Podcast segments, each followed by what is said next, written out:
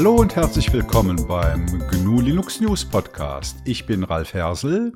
Hier ist Dennis. Und hier ist Ferdinand Thomas. Von linuxnews.de. Genau der. An der Stelle könnten wir eigentlich mal klären, wie es eigentlich zu diesem, diesem komischen Namen GLN Podcast gekommen ist.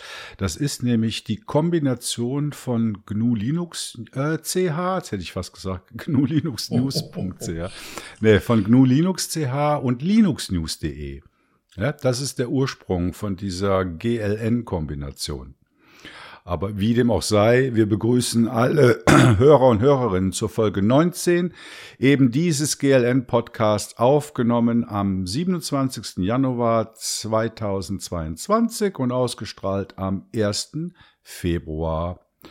Ja, herzlich willkommen allerseits. Ferdinand, Hallo. wie geht's dir Hallo, in deiner neuen Bleibe? Ja, ich wollte ja dringend aus Berlin weg und äh, aufs Land und da bin ich jetzt und da gefällt's mir gut.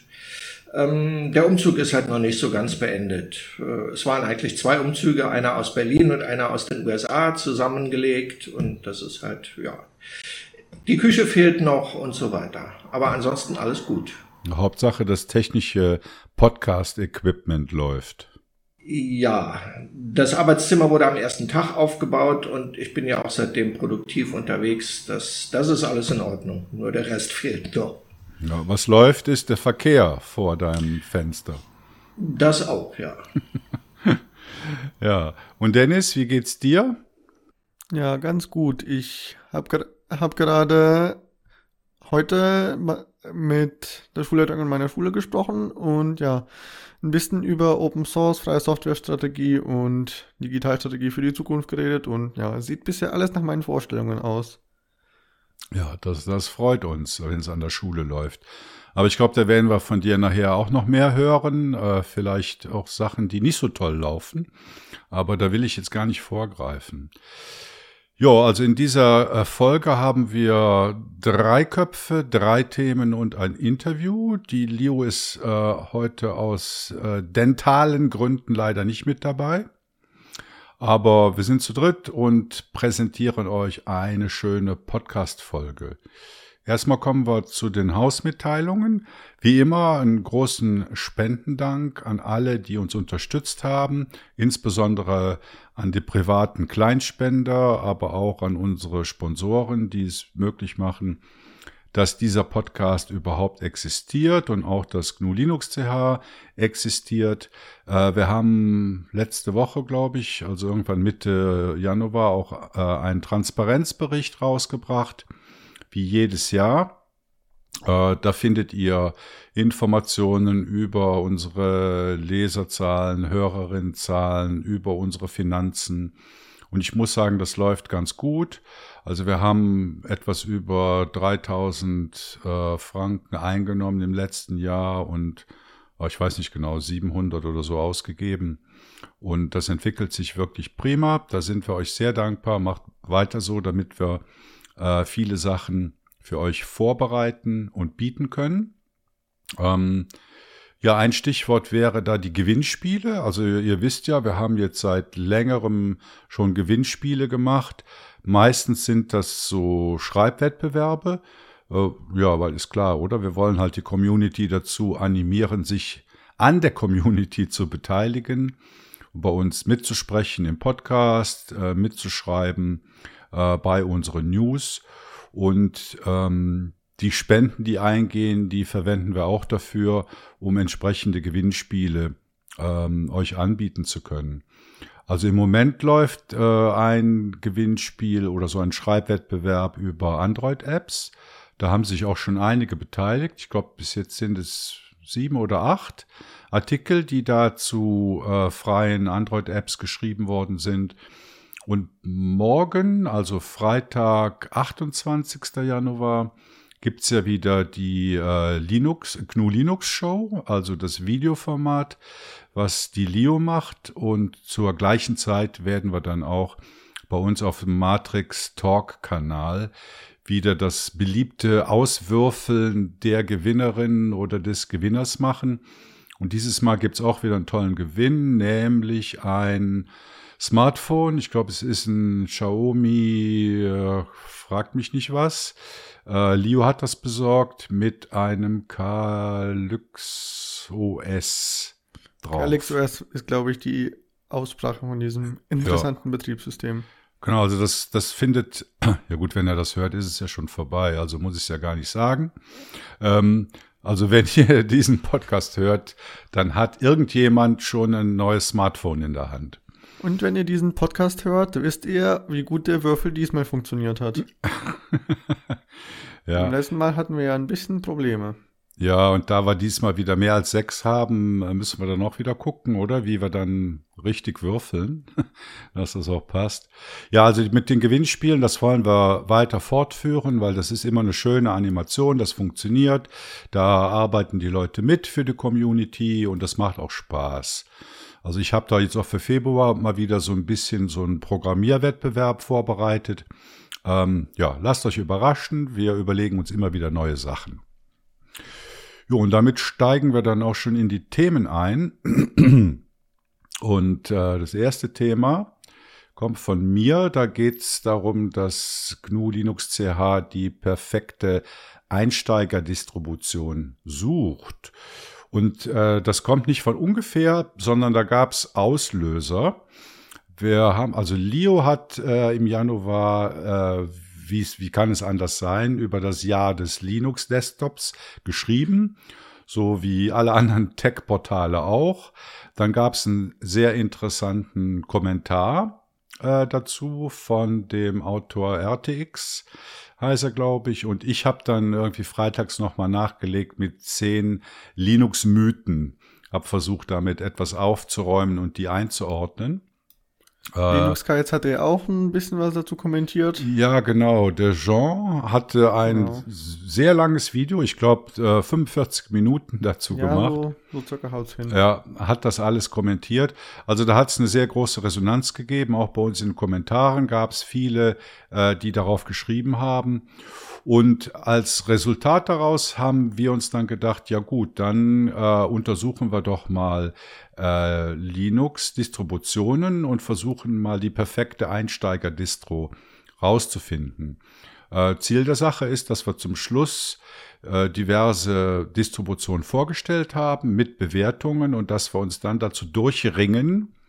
Also ursprünglich habe ich mal gesagt, äh, das eine Linux. Aber da musste ich schon wieder ein bisschen zurückkrebsen.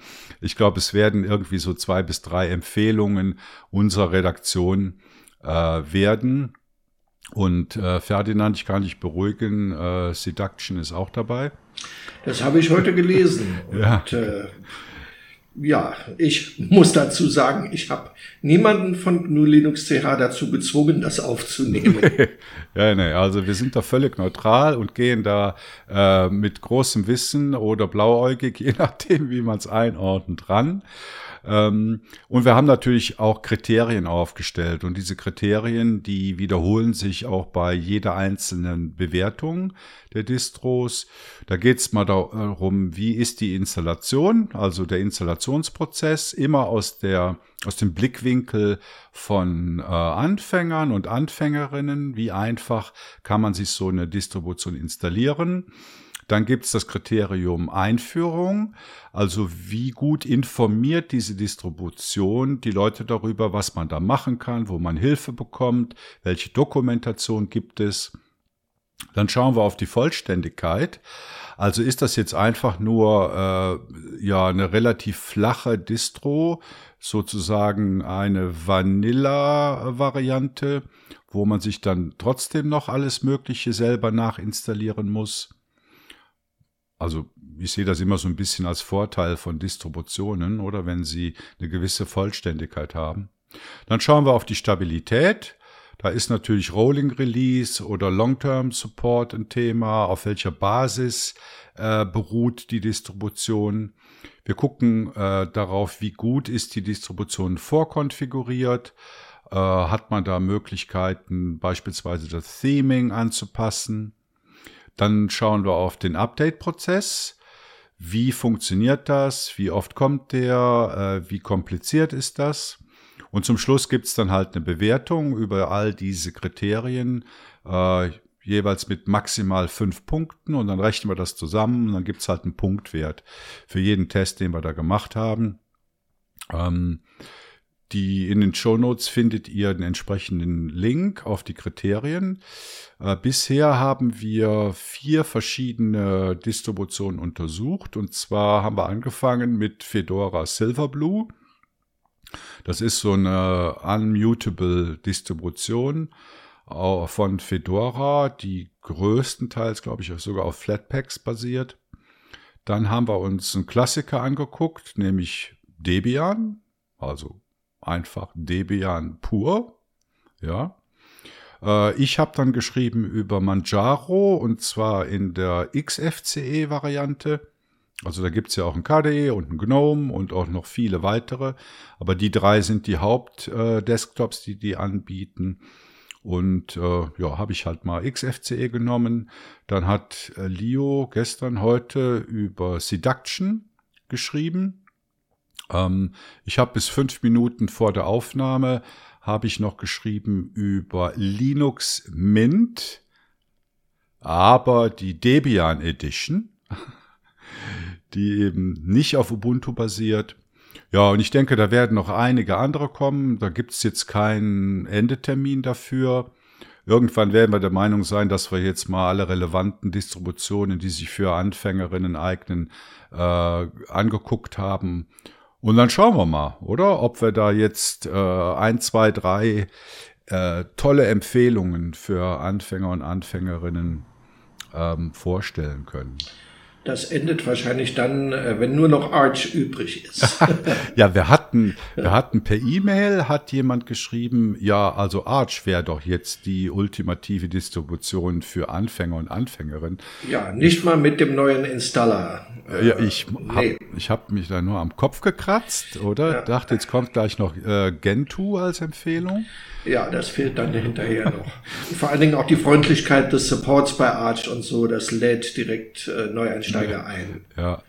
Ja, und äh, Ubuntu, irgendwie machen wir da so ein bisschen einen Bogen drumherum. Also ich glaube, so bei uns in der Community ähm, ist Ubuntu nicht mehr so beliebt, ob zu Recht oder zu Unrecht, äh, kann man diskutieren.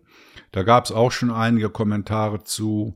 Äh, ich meine, ich bin langjähriger Ubuntu-User, oder? Und äh, ich denke, Canonical hat da auch einen tollen Job gemacht, um überhaupt mal GNU Linux-Distributionen so in, in den Massenmarkt, ne, Massenmarkt kann man nicht sagen, überhaupt in den Markt zu bringen. Also da wurde einiges an Vorarbeit geleistet und da muss man der Firma äh, auch dankbar sein und Mark Shuttleworth, der da über Jahre sein äh, Privatvermögen auch reingepumpt hat. Ja, aber was stört uns daran? Äh, Dennis, willst du es sagen, was uns an Ubuntu stört? Naja, lange Geschichte bei Ubuntu. Angefangen hat es ja, wie du schon gesagt hast, eigentlich doch ganz gut. Ubuntu war von Anfang an eigentlich eine Distribution, deren Ziel eben Linux für den Desktop-Markt zugänglicher zu machen, für den Desktop-Markt einfacher zu machen. Diesem Ziel hat es diesem Ziel hat es am Anfang ganz gut genügt. Es war eine gute Distribution, die war stabil, die war für Anfänger vergleichsweise ganz gut geeignet hatte mit dem GNOME Desktop auch einen doch eher populären Desktop, zu dem es Erweiterungen gab, zu dem es Support gab, zu dem es ganz einfach Infos im Internet gab. Dann fing bereits mit GNOME 3 eine Entwicklung an, die doch eher anders von dem war, was die Mehrheit gemacht hat. Die meisten haben ja entweder auf GNOME 3, 3 umgestiegen oder auf alternative Desktops. Was anderes hat Ubuntu gemacht und mit Unity eben einen eigenen Desktop entwickelt. Das war für die Mehrheit äh, eigentlich eine gute Entscheidung, aber dennoch gab es viele, die damit nicht so ganz zufrieden waren und letztendlich zu anderen Distros gewechselt sind. Und ich will auch gar nicht bestreiten, dass Unity eine tolle Desktop-Umgebung war. Aber dann begann Canonical ganz viele unterschiedliche Projekte, die mit Unity 8 zusammenhingen. Da war einerseits ein Unity für den Fernseher, ein mit Ubuntu Touch das Unity für Handys und noch ein paar ähnliche Projekte. Das waren wirklich gute und tolle Projekte und dann wurden die alle einfach eingestellt. Und so sogar seit dem Moment hat die Community einfach Angst, dass wenn Canonical etwas Eigenständiges anfängt, dass das eingestellt wird. Und dann kommen die plötzlich mit Snap. Es, viele verstehen ja nicht, was der Unterschied zwischen Flatpaks und Snaps ist. Und wobei das eigentlich ganz einfach ist. Beides sind zwar Container-Technologien, aber Flatpak ist wirklich ein offenes Projekt. Man hat zwar FlatHub als große Quelle für alles Mögliche, aber man hat immer noch die Möglichkeit, eigene FlatHub Reposit Flatpak Repositories zu erstellen, diese ganz einfach einzubinden und auch Pakete aus anderen Quellen zu installieren. Das, groß, das große Problem an Snap ist, es ist eigentlich zentral bei Canonical. Es ist ein Projekt, was nur von Canonical entwickelt wird, was quasi nur von Ubuntu eingesetzt wird und was nur von Canonical kontrolliert wird. Canonical stellt mit Snapcraft den zentralen Store dafür. Und es ist auch, ich weiß nicht, vielleicht ist es möglich, aber es ist auf jeden Fall nicht wirklich einfach, das Ganze umzustellen. Interessant wird es dann, wenn Canonical eine Distribution, nämlich Snappy Ubuntu Core rausbringt, die eigentlich dazu gedacht ist, auf kleineren Computern wie Raspberry Pi serverähnliche Minisysteme aufzusetzen, aber eben basierend auf Snap-Paketen. Dazu gab es vor kurzem ein, also nicht vor kurzem, inzwischen vor einer gewissen Zeit einen tollen Artikel von Nitro. Die hatten ja eine eigene Nextcloud-Box gebaut und dann Ubuntu, Snappy Ubuntu drauf versucht und letztendlich herausgefunden, dass man doch ein großes Sümmchen bezahlen müsste, um deren eigenen Bild von Paketen, den sie gerne bei sich nutzen würden, in den offiziellen Snapshot zu veröffentlichen, um damit Updates ausliefern zu können. Man merkt also schon, da ist ein kommerzieller Hintergrund hinten dran. Und das wäre ja alles noch okay gewesen, hätte Canonical nicht vor ein paar Jahren den Weg beschritten und einfach mal versucht, Snap mit, man kann da wirklich nur sagen, Zwang durchzusetzen es fing alles mit Chromium an. Das Paket für Chromium wurde aus den Paketquellen entfernt und durch ein Metapaket ersetzt. Bei der Installation hat dieses Metapaket einfach das Snap-Paket dazu installiert. Das heißt, man, man will ein, ein normales DB-Paket installieren, macht sudo apt install Chromium Browser und kriegt letztendlich das dazugehörige Snack-Paket. Und das kann man nicht umstellen und Canonical hat einfach ab irgendeinem Punkt keine DEB-Pakete mehr für Chromium angeboten. Distributionen, die auf Ubuntu basieren, wie zum Beispiel Linux Mint, hatten dann den eigenen Weg und also zum Beispiel Linux Mint bauen die jetzt eigene Pakete für Chromium. Dieses Jahr wurde, nicht dieses Jahr, letztes Jahr passiert das gleiche auch mit Firefox. Es wurde auf Snap umgestellt. Linux Mint beschreitet jetzt auch wieder den Weg und baut eigene Firefox-Pakete in Kooperation mit Mozilla. Aber allein schon der Fakt, dass Linux Mint, um solche Überraschungen aus den Paketquellen zu vermeiden, extra noch Dateien platzieren muss, die die Installation von Snap blockieren, zeigt schon, dass das doch eher nicht der richtige Weg ist. Und wenn man wirklich mit irgendwelchen komischen Tricks und Dateien und solchen Dirty Hacks nur dafür sorgen kann, dass ein unerwünschtes Paket nicht installiert wird, ist es doch eher meiner Meinung nach nicht der richtige Weg und nicht die richtige Entwicklung für Ubuntu. Ich glaube, man kann zusammenfassen, äh, Canonical war immer bemüht, einen Sonderweg zu gehen. Das haben wir beim, beim, beim, äh, beim Display Manager gesehen, oder Wayland, und dann kam Canonical mit mir. Display Server dann mit, mit dem Telefon. Ich, da gab es ja mal diese riesen Crowdfunding-Aktion, das ist dann auch gescheitert. Also Ubuntu Touch, das lebt zum Glück noch weiter, äh, weil, weil sich jetzt äh, Ubiports darum kümmert. Äh, Fernseher haben wir schon gesehen. Dann die Snap-Sache oder wo sie selbst Distributionen wie Mint, du hast gerade gesagt, langsam äh, wieder von abwenden. Also es sind immer wieder diese Eigenwege, die letztendlich zu nichts führen. Ich weiß nicht, Ferdinand, hast, hast, hast du eine spezielle Meinung zu Canonical und Ubuntu? Also wenn ich das von oben betrachte, sage ich mal, dann muss ich dir recht geben, dass Ubuntu in den ersten Jahren stark dazu beigetragen hat, äh, Linux am Desktop bekannter zu machen.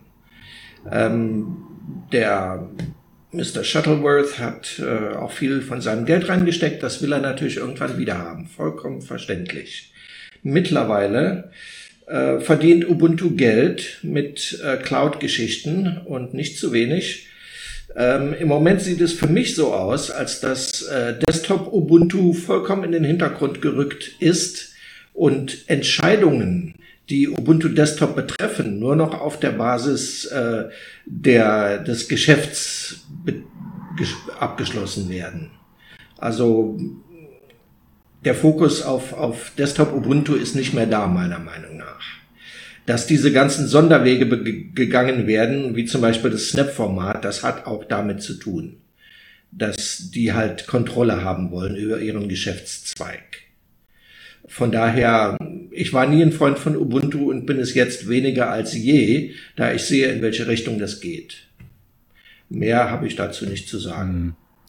Ja, ich muss mal gucken, oder ob wir jetzt äh, bei diesen bei diesen Reviews der Einsteiger-Distros äh, ich könnte mir vorstellen, dass, also ich weiß ja nicht, wie lange das läuft, dass ich vielleicht mal ein Beta vom Ubuntu 22.04 also die Version, die, die, die LTS-Version, die dann im April diesen Jahres rauskommen wird, dass ich mir die vielleicht mal anschaue. Würde ich auf jeden Fall mit reinnehmen. Ja, Sonst ist ne, das nicht komplett. Und, und, ja. und wenn es einfach nur das ganze Unheil ist, was man dann da sieht. Was auch immer bei rauskommt, Ubuntu gehört da auf alle Fälle rein, weil ja. Ubuntu ist für ganz, ganz viele Einsteiger immer noch die Distribution die auch die Hintergründe nicht so kennen oder vielleicht Linux erst seit einem Jahr benutzen und oder noch gar nicht, die kennen die ganzen Hintergründe nicht und da muss das mit rein. Ja, genau. Und an der Stelle möchte ich auch nochmal einen Aufruf starten an alle Hörer und Hörerinnen und äh, alle zukünftigen Autoren. Wenn ihr glaubt, dass ihr die perfekte Einsteiger-Distro kennt, dann schreibt doch einfach mit, oder? Schreibt einen äh, Artikel. Ihr habt ja jetzt genug Vorlagen, wie wir das strukturiert haben, über die einzelnen Kriterien. Schreibt uns doch einfach an kontakt.gnulinux.ch.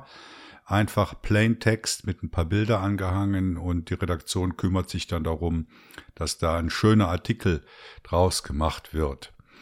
Ja, und äh, wir hoffen, dass wir zum Schluss dann auch zu einem guten Ergebnis äh, kommen und nicht in irgendeiner Distro-Hölle landen, so wie der Dennis das erlebt hat bei Microsoft-Apps, die man mit freien Alternativen ersetzen will. Genau, danke für die Anleitung, Ralf.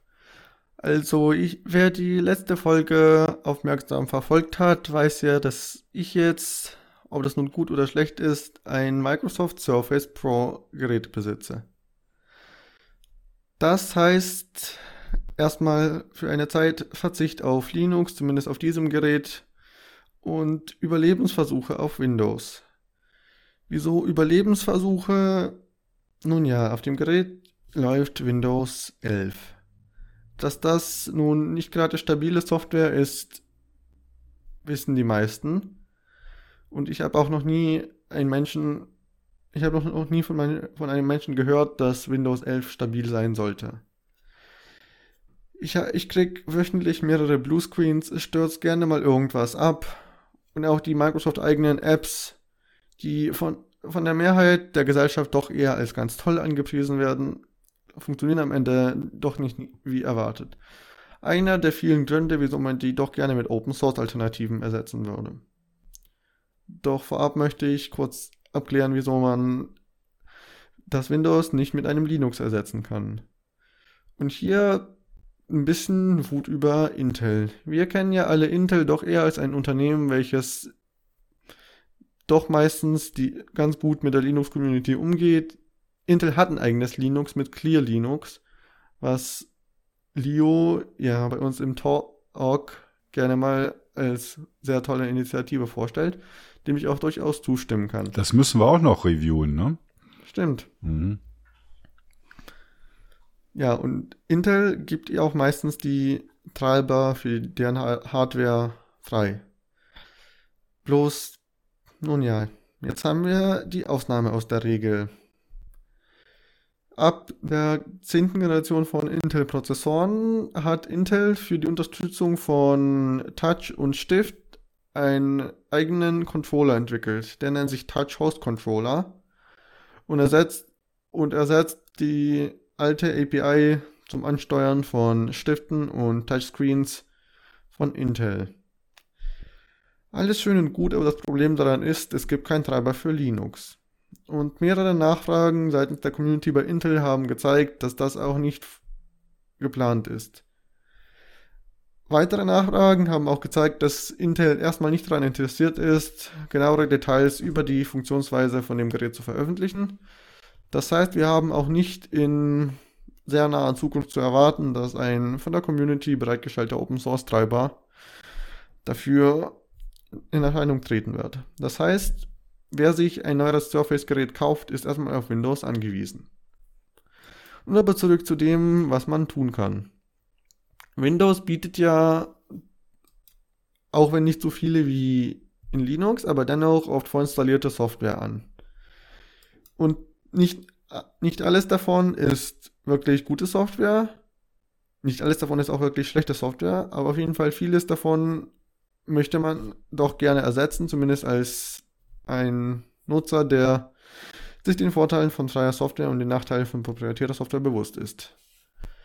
Was aber wirklich wenige wissen, ist, dass man auch wirklich Basis-Systemkomponenten wie den Explorer zumindest zu großen Teilen ersetzen kann. Und das ist nämlich die erste Anwendung, deren Ersatz ich gerne nennen würde. Und zwar gibt es jetzt seit, ich glaube, zwei Jahren eine wunderbare App namens Files UWP. Entstanden ist sie circa zu dem Zeitpunkt, als Microsoft nach mehreren Versuchen gescheitert ist, Tabs in Explorer einzuführen. Das war ja eine lang gewünschte Funktion und kam am Ende doch nicht.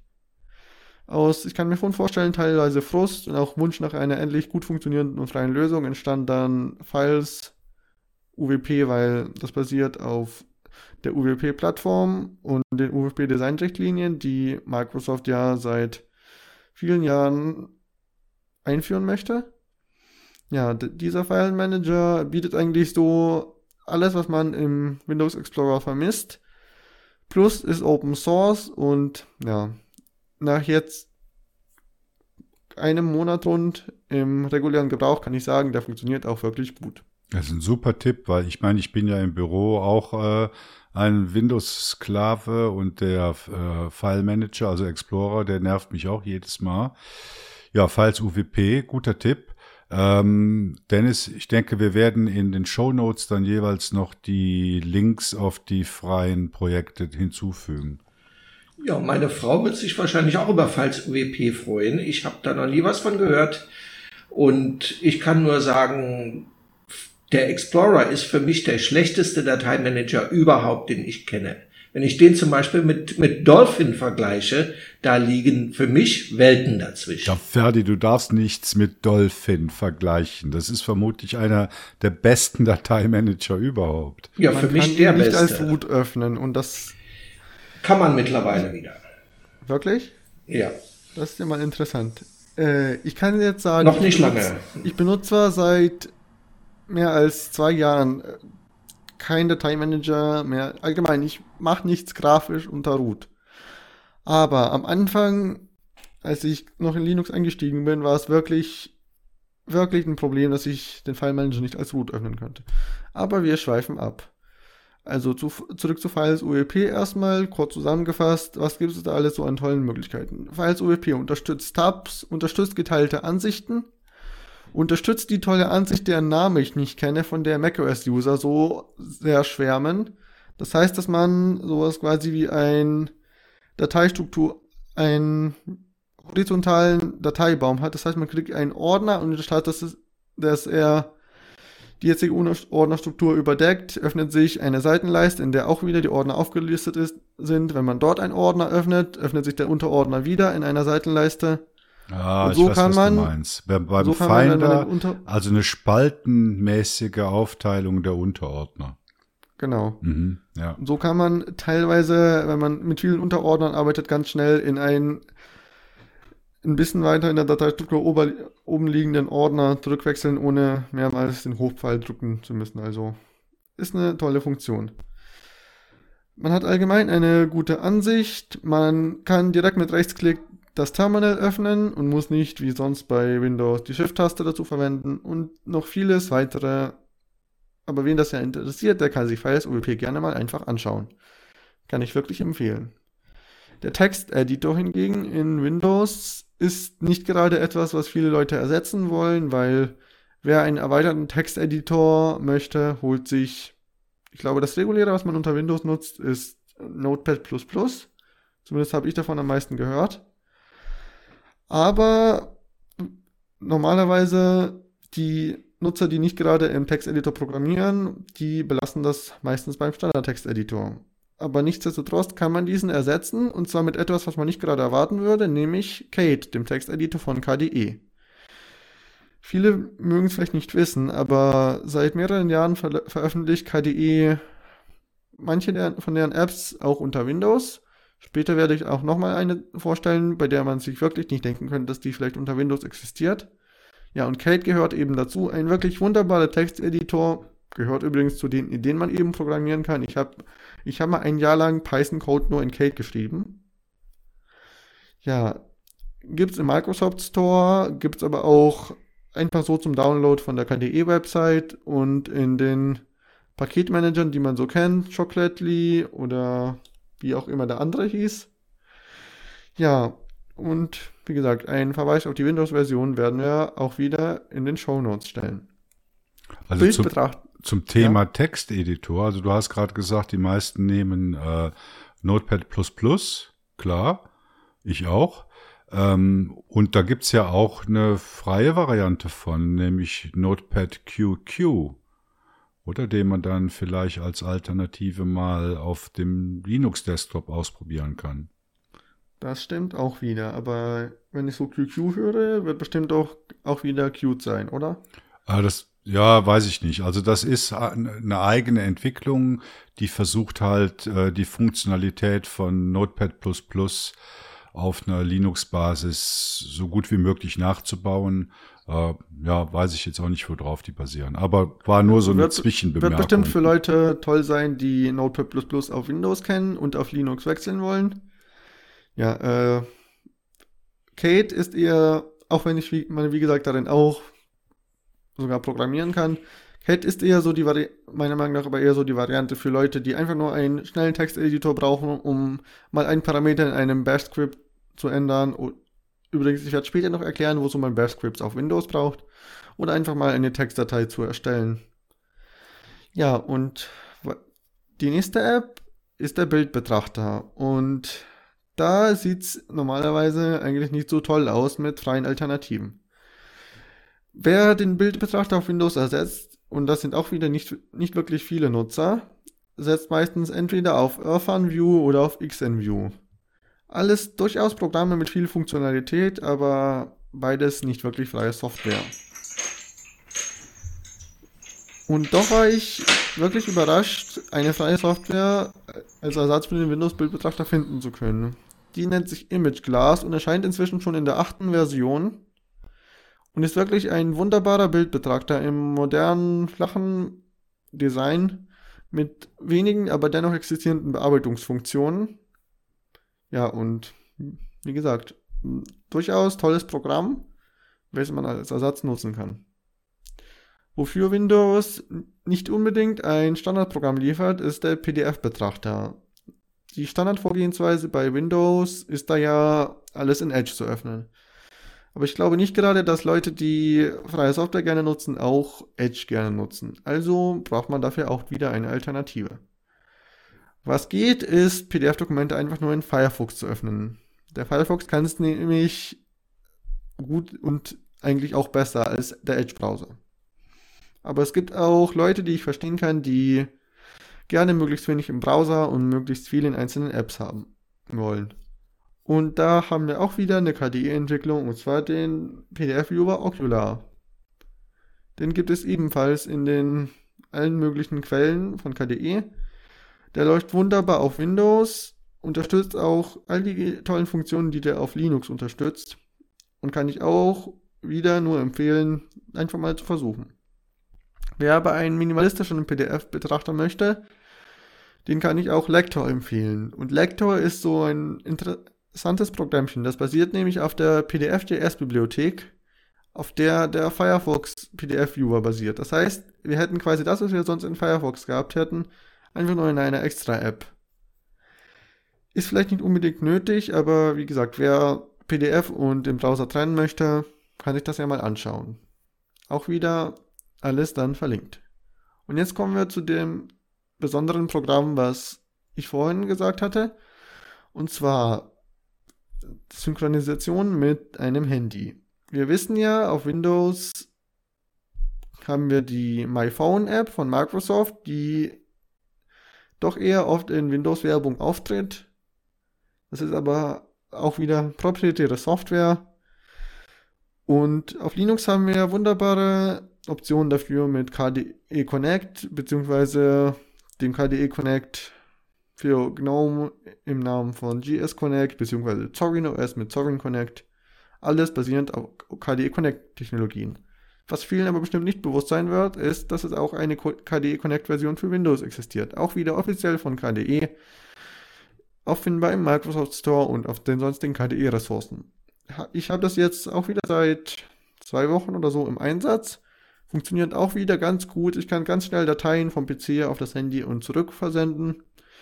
Es funktioniert sogar die Maussteuerung, die viele Leute an KDE Connect so mögen, weil man zum Beispiel, wenn man Vorträge oder so hält, einfach mal mit dem Handy die Folien umschalten muss, auch wenn man ein bisschen weiter von der Tastatur entfernt steht. Ja, und das letzte von den Systemtools, was ich hier gerne ersetzen würde, wäre das Snipping-Tool, das Windows standardmäßige Screenshot-Tool. Und da haben wir auch wieder ein Programm, was wir besonders Ralf von Linux kennen, und zwar Flameshot. Yeah, ich glaube, Ralf, Flameshot. Ralf, du ist kannst mir erklären, was so toll daran ist. Jeden Tag in Benutzung. Ja, also gut. Die Screenshotting-Tools unter Linux haben eine lange Tradition. Am Anfang gab es die systemeigenen Tools äh, vom GNOME Desktop und ich denke bei KDE und XFCE gab es ähnliche, die waren halt sehr limitiert. Da hast du halt ein so ein Fensterchen bekommen, wo du anklicken konntest, willst du jetzt ein Fullscreen oder das aktuelle Fenster oder einen Ausschnitt machen. Ne, so, so sahen die ungefähr aus. Ja, und so sehen sie jetzt immer noch aus. Na, genau. das stimmt, das stimmt nicht. Doch, doch, doch. Äh, ja. ja. jetzt lass, du kannst ja nachher. Jetzt lass mich erstmal weitermachen. Und dann kam das sagenhafte Tool Shutter. Äh, Shutter brachte dir dann äh, eigentlich eine Arbeitsumgebung, wo du nachträglich dann auch die Bilder mit Annotationen versehen konntest, also irgendwelche Pfeile, Rähmchen, Nummern, Text reinmalen. Und die haben es dann irgendwann mal verpasst. Ich glaube, die basierten auf, äh, ich weiß nicht, war das jetzt Python 2, 3? Also die haben irgendwann mal äh, verpasst, ihre Libraries nachzuziehen. Und dann gab es das nicht mehr und funktionierte nicht mehr so richtig. Und vor ungefähr pff, ich schätze, zwei Jahren oder so, zwei, drei Jahren, kam Flameshot auf. Und Flameshot sieht jetzt überhaupt nicht aus wie irgendeine KDE oder irgendeine GNOME-Anwendung. Also ich weiß gar nicht, auf was für einem Framework die basieren. Aber da drückst Braucht du. Die überhaupt ein Framework? Ich, ich weiß nicht, wie sie es technisch gemacht haben, aber da also drückst die haben du. ein Einstellungsfenster. Ja, ja, also du drückst einfach da irgendeinen Hotkey.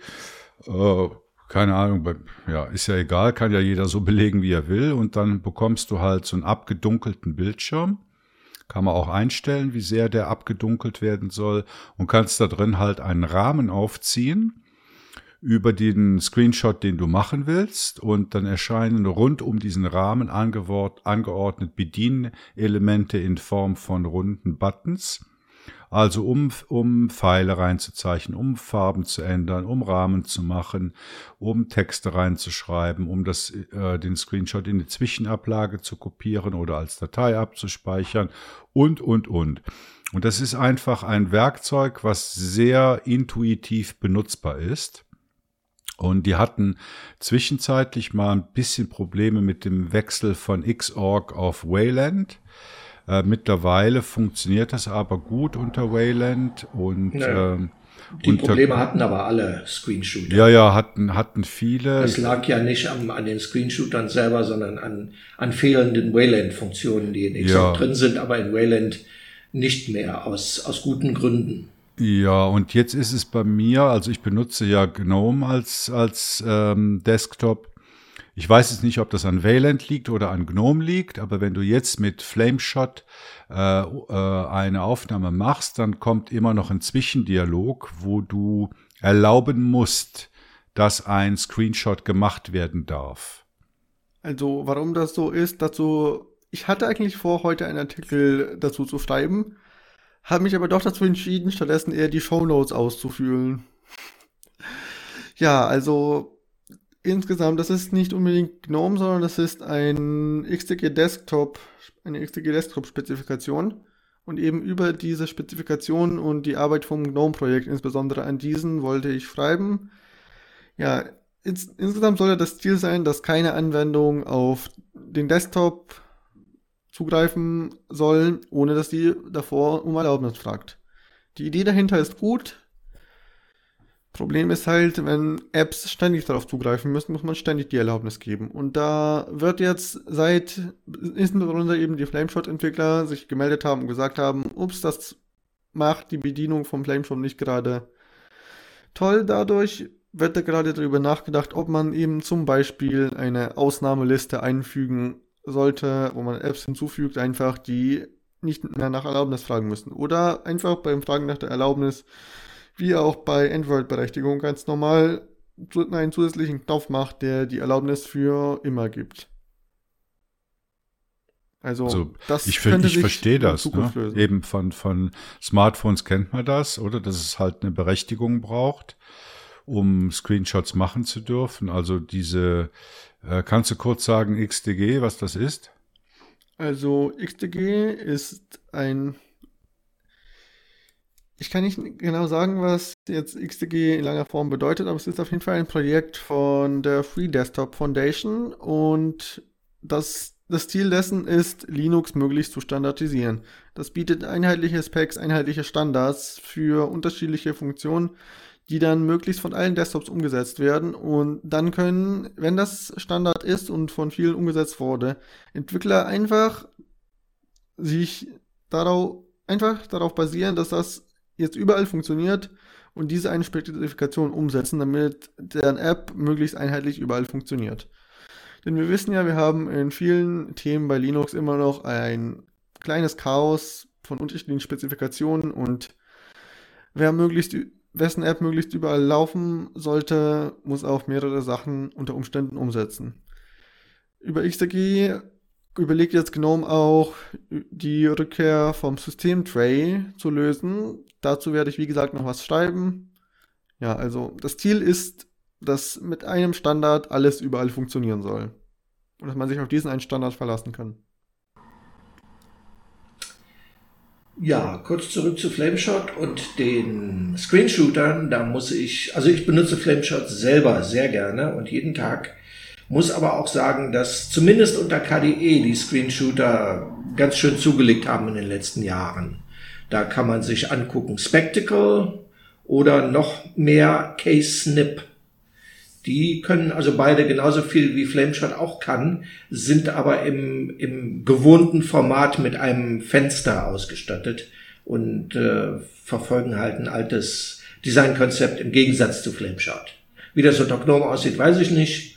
Ob die da auch was können oder nicht, keine Ahnung. Ja, also ich habe gesehen für GNOME 42 was ja die nächste Basis sein wird, also auch die, die, ba die Basis für Ubuntu 22.04 äh, LTS.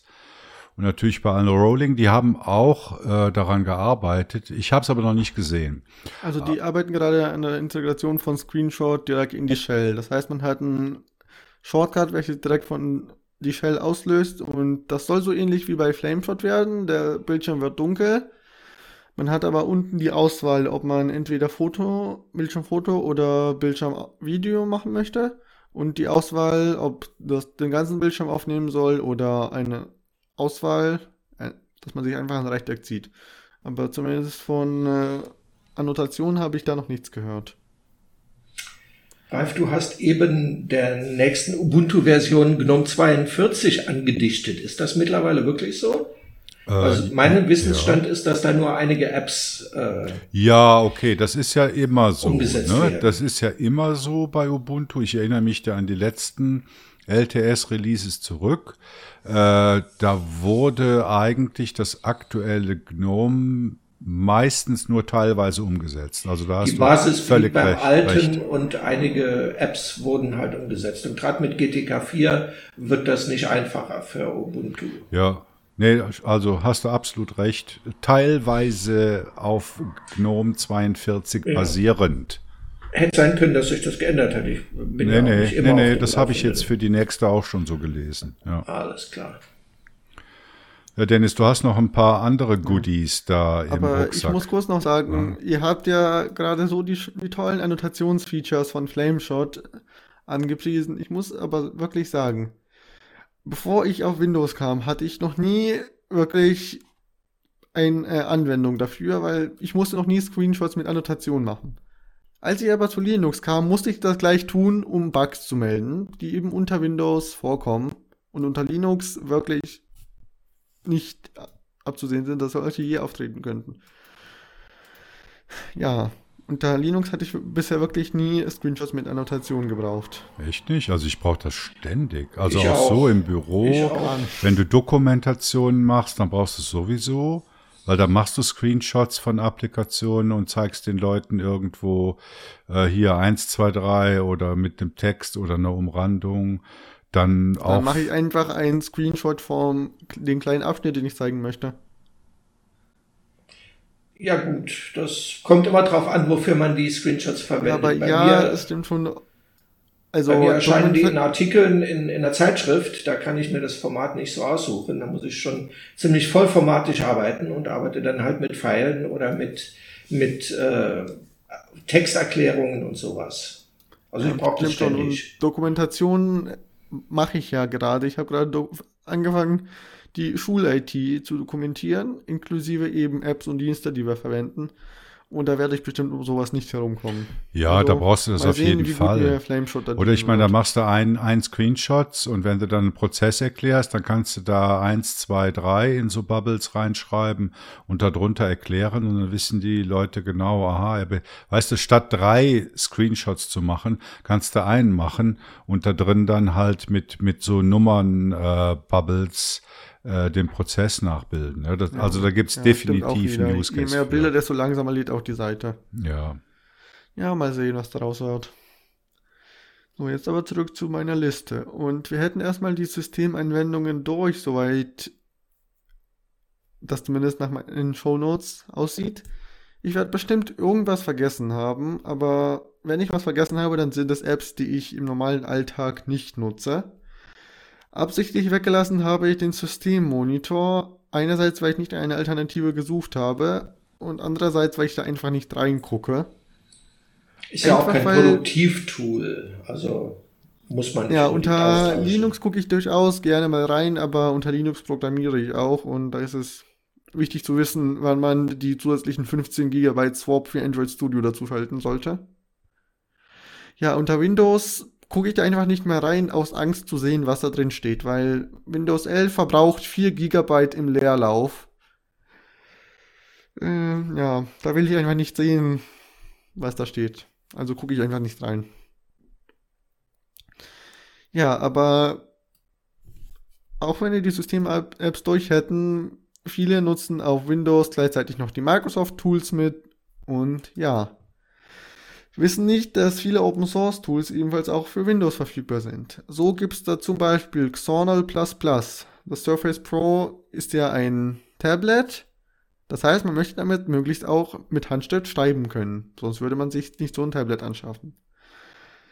Die reguläre Antwort darauf bei Windows ist meistens OneNote. Aber das ist alles A, Microsoft, B, proprietär, C, alles angebunden an die Cloud von Microsoft, OneDrive. Möchte man alles nicht so wirklich haben. Und da kommt einem nur zugute, dass es die gute alte App Xornal++ auch für Windows gibt. Xornal++ kennen bestimmt die meisten, die versucht haben, unter Linux irgendwas handschriftlich aufzuschreiben. Ist so die Top-App dafür. Kann so ziemlich alles, was man erwarten würde von so einer App. Was sie nicht kann, ist ein unendlich großes Blatt, aber da wird gerade in den unterschiedlichen Chats und Issues und Pull Requests und so weiter darüber diskutiert, ob man das vielleicht doch irgendwie realisieren könnte. Ist auch ein schwieriges Feature. Ja, auf jeden Fall eine gute Alternative zu OneNote und ja, man muss sich einfach merken, dass das auch unter Windows läuft und nicht erstmal versuchen, sich an OneNote zu gewöhnen. Also ich, ich kenne Xernal eigentlich als die App, die Studenten und Studentinnen haben wollen. Also meine, meine beiden Töchter studieren und das ist halt eins der bevorzugten Werkzeuge, was, was die verwenden, weil, äh, ich sag mal, der klassische Anwendungsfall ist, du hast eine PDF-Datei, also so irgendeine Vorlesungsinformation, äh, die du vom Prof bekommen hast.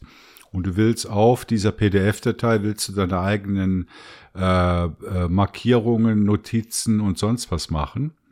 Also so kenne ich eigentlich äh, Xernal++ öffnest ein PDF und dann hast du halt einen Layer darüber, wie eine durchsichtige Folie und machst da, da drauf deine Kommentare, kannst das Ganze entweder als, als Xernal++-Datei abspeichern oder wieder als PDF exportieren, dann hast du halt ein PDF, das das Original-PDF enthält, plus deine Annotationen da drauf. Ja. Das also das ist nochmal ein nice-to-have-Feature, das Xernal++ hat. Ursprünglich wurde das Programm ja auch als Programm für handschriftliche Notizen entwickelt, aber eben dadurch, dass man als Seitenhintergrund nicht nur vorausgewählte unterschiedliche Arten von liniert, kariert und da gibt es auch Notenpapier oder isometrische Raster, von denen ich immer noch nicht verstehe, wozu die gedacht sind. Ja, man kann auch ganz normale Bilder oder PDF-Dateien dort reinladen und das ist eben der Vorteil, wenn man ganz schnell mal auf einer PDF-Datei irgendwelche Anmerkungen machen muss oder sowas wie Arbeitsblätter gerne mal digital haben möchte. Aber da du das schon angesprochen hast, Export verschickt keinesfalls äh, PDF-Dokumente, auf denen ihr was geschrieben habt, als Xornal++-Datei. Das Problem ist, um an der Dateigröße zu sparen, speichert Xornal++ in der, in der XOPP-Datei nur die Infos, was man so drüber gekritzelt hat, plus den Pfad zur PDF-Datei. Und auch wenn ihr die PDF-Datei auch an irgendeinen anderen Ort verschiebt, habt ihr plötzlich keinen Hintergrund mehr. Also habe ich mal erlebt, einfach am besten vorher als PDF exportieren und möglichst die PDF-Datei und die XOPP-Datei in einem Ordner liegen lassen. Ja, die zweite App hat ebenfalls mit, was mit PDFs zu tun, die ich vorstellen möchte, ist PDF Ranger. Kennen vielleicht nicht viele, ist so eines der Ergebnisse, was man bei der Dateisuche raus, was man bei der Suche rausbekommt, wenn man auf FlatHub bzw. im GNOME Software nach PDF Edit sucht. Das Sinn vom Programm ist ganz einfach. Man lädt da eine PDF-Datei rein und kann da entweder aus anderen PDF-Dateien Seiten einfügen oder Seiten löschen, Seiten umsortieren und ähnliches. Ist ganz toll, wenn man mehrere Dokumente zusammenfügen möchte oder irgendwie irgendwo was falsch gemacht hat und irgendwas umsortieren möchte. Ja, ist auch wieder eine GTK-Anwendung, läuft ganz gut unter Windows, hat so ein paar Probleme wie auch Xornal++ die GTK-Apps so haben, die ich später nochmal ansprechen werde. Ja, aber insgesamt eine gute App, Open Source und ja, läuft eben unter Windows, was man nicht von vielen GTK-Apps kennt. Kennt ihr eigentlich noch irgendwelche anderen guten PDF-Editoren? Weil das ist so, wirklich so ein Klar. Markt, wo ich nicht wirklich viel gefunden habe. Ja, ich muss gerade mal meine Knowledge Base öffnen, die den Namen ZIM trägt. Äh, ZIM ist auch ein super Tipp, läuft auch unter Linux und Windows, ist eins der besten. Ach, jetzt tippe ich hier ZIM ein. Ich wollte doch PDF eintippen. Desktop-Wiki. Das ist ein Desktop-Wiki und ich glaube, also ich weiß, dass Ferdinand das verwendet und liebt. Seit zehn Jahren Ja, bestimmt. und ich auch. Und ich mache im Grunde genommen meine komplette Knowledge Base darüber. Also das kann man sich so vorstellen, man hat einen Baum, also so wie in einem Dateimanager.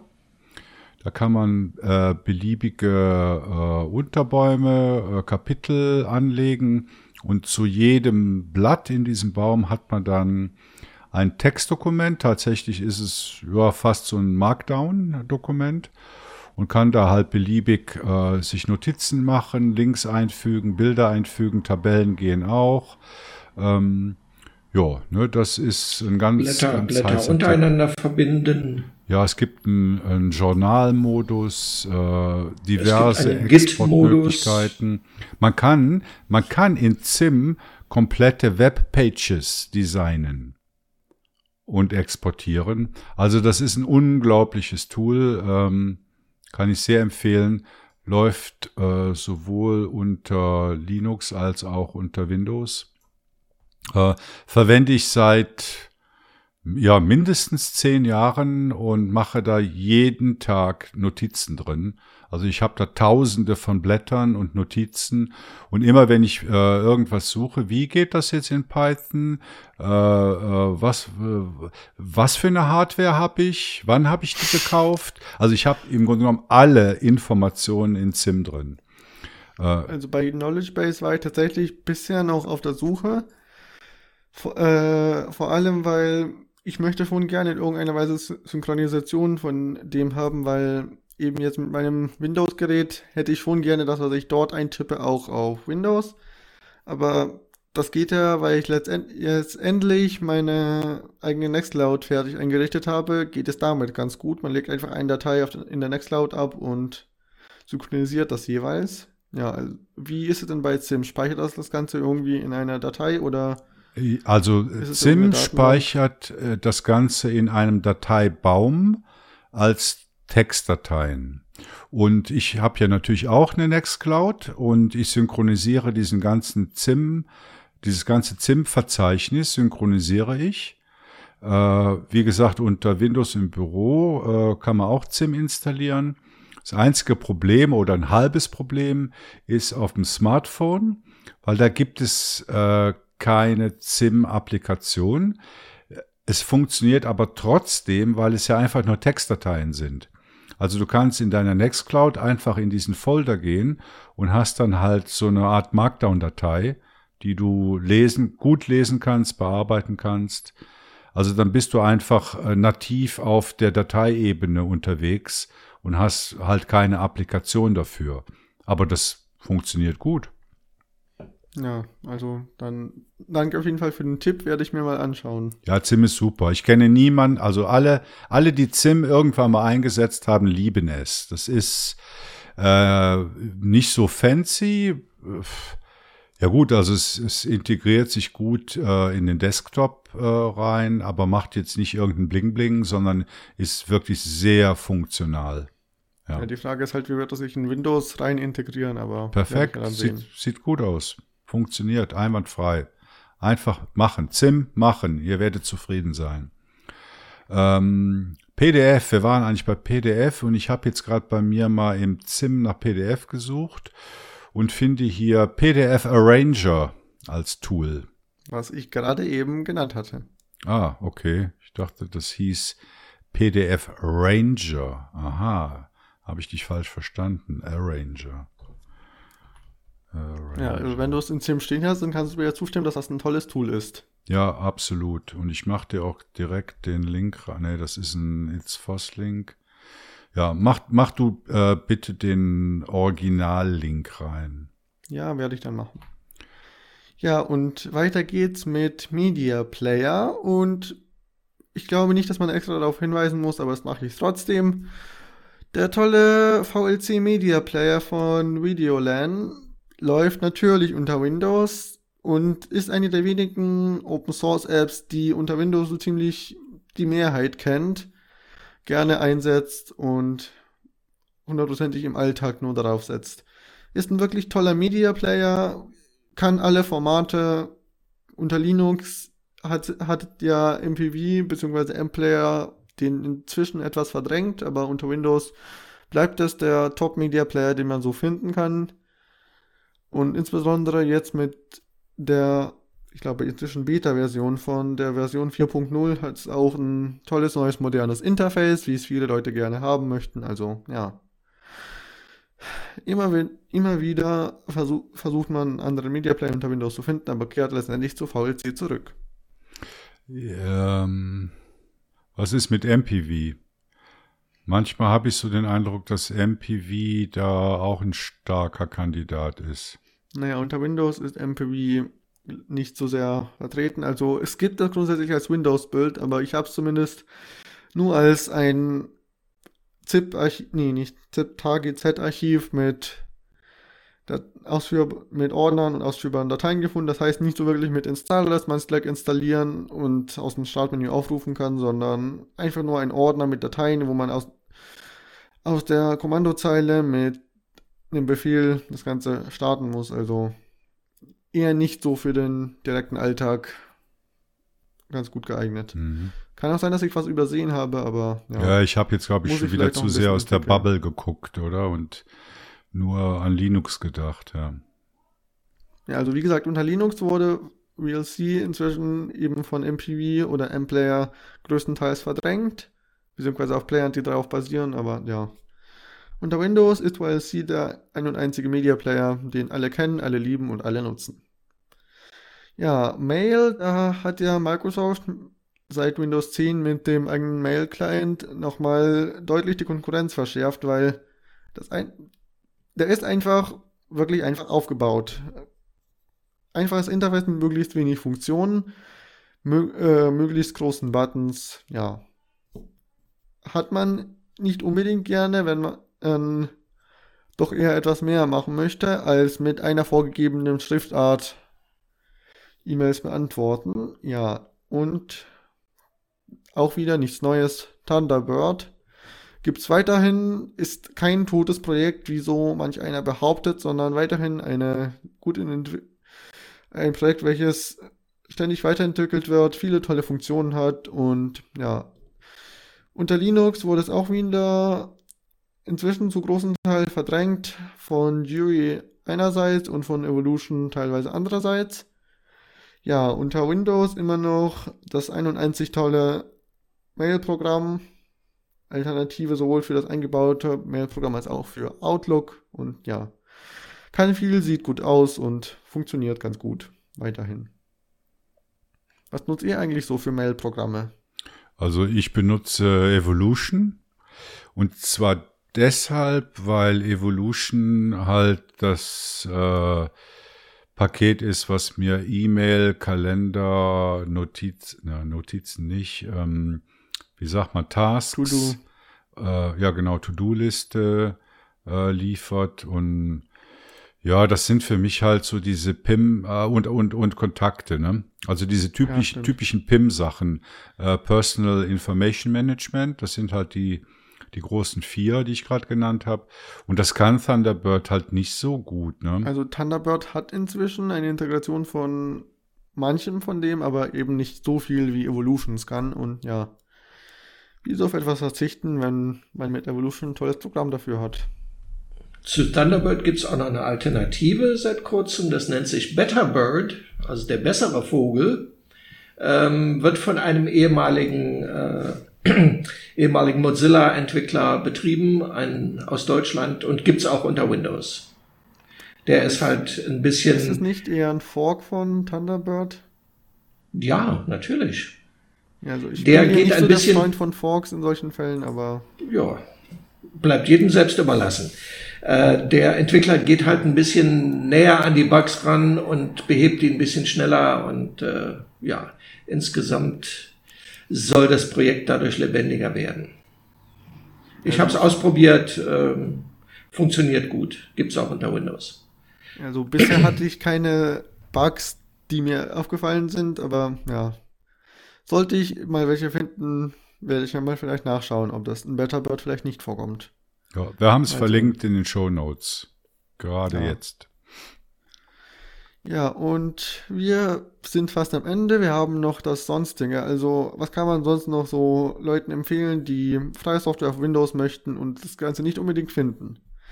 Was viele sich vielleicht nicht unbedingt denken können, aber was erstaunlicherweise funktioniert, ist, man kann mit einem Tool namens MSys2, das schafft quasi eine Unix-ähnliche Umgebung in Windows, tatsächlich viele GTK-Apps, die man sonst so aus GNOME kennt, für Windows kompilieren. Habe ich letztens erst mit ein paar Apps versucht. Hat funktioniert. Habe ich dann, also ich, nicht alle von denen habe ich dann am Ende bei mir tatsächlich in den Workflow eingebunden, aber ja. Letztendlich GTK unter Windows, die Apps laufen, man kann die die meisten Abhängigkeiten sind auch in den, sag ich mal, Repos von MSys2 verfügbar. Man hat den Paketmanager Pacman, den man ja eher aus Arch-Distros kennt. Eben hier dann unter Windows. Und ja, wie gesagt, die DK-Apps mal schnell auf Windows kompilieren geht damit. Ist vielleicht nicht immer die beste Wahl, weil nicht alle GTK-Apps funktionieren ganz gut. Es gibt da nämlich zumindest bei Touchscreen so einen nervigen Bug, dass ihr kennt ja alle die tollen Werkzeugleisten. Immer wieder wurde gesagt, das Konzept ist tot, dann war es wieder lebendig und so, aber letztendlich gibt es immer noch viele Apps, die Werkzeugleisten drin haben.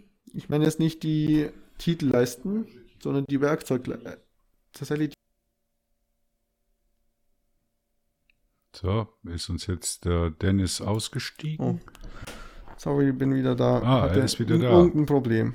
Was, wie also, war das mit den Werkzeugleisten? Also, äh, das Problem unter GTK mit Werkzeugleisten ist, unter Touch werden diese als normale Fenstertitelleisten erkannt. Das heißt, wenn man dort aus Versehen draufkommt, wird das Fenster gleich ganz weit weg zur Seite geschoben, meistens so weit weg, dass das nicht mehr zu erreichen ist. Das heißt, der einzige Weg, wieder an das Fenster zu kommen, ist es zu schließen.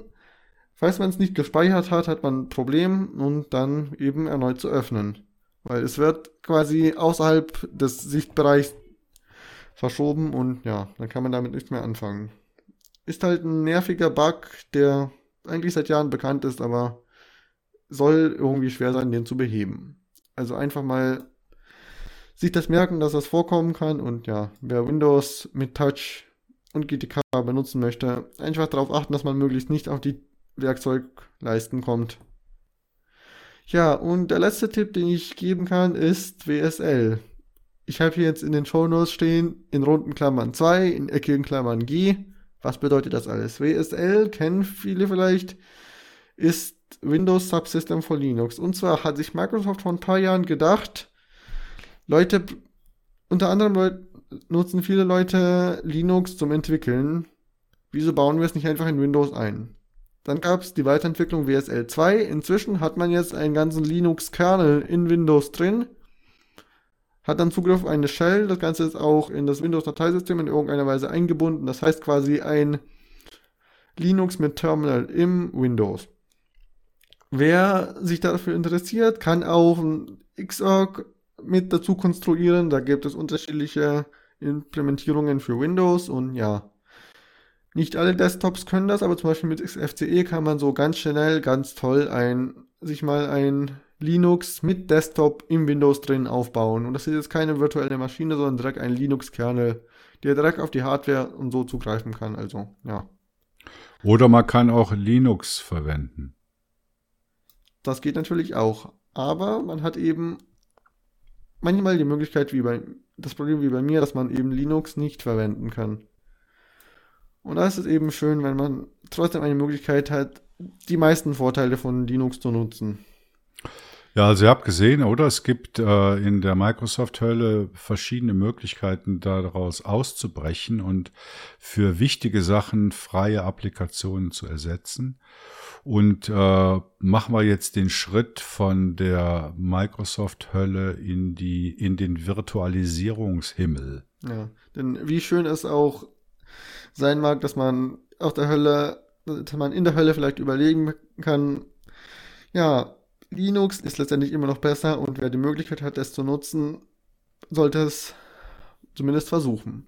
Es ist halt das Original. Mit, ja, und dann gibt es eben mit dem, was Ferdinand uns jetzt vorstellen wird, eine Möglichkeit, Linux auf der erweiterten Serverbasis sich anzuschauen. Und ja, aber Ferdinand kann bestimmt mehr dazu sagen als ich gerade. Ja, bevor ich dazu komme, wollte ich noch ganz kurz auf das Surface eingehen, auf das Microsoft Surface Tablet. Wer ein solches hat in älterer Version, der kann da durchaus Windows, äh, Linux drauf installieren. Das habe ich ja, vor, habe ich vor etwas über zweieinhalb Jahren mal in einem Artikel für den Linux-User nachvollzogen, und zwar mit einem Surface 6. Und das ging damals ganz prima. Mir war nicht das klar, war dass das heute nicht mehr geht. Das war tatsächlich auch das letzte Surface, mit dem es wirklich ganz gut funktioniert. Ah ja, dann habe ich ja Glück gehabt, ja, dass ich, ich das spekulieren, habe. aber ausgerechnet das Surface 6 ist gerade mindestens um 200 bis 300 Euro teurer als die neueren Versionen. Eieiei. Ei, ei. Kann ja daran liegen, dass eine erweiterte Nachfrage darauf besteht, dort alternative Systeme zu installieren. Ja, naja, gut. Okay, kommen wir zu Proxmox. Ähm, was ist Proxmox? Proxmox äh, ist eine Virtualisierungsbasis, die auf Debian basiert und von der Proxmox GmbH aus Wien äh, vertrieben wird.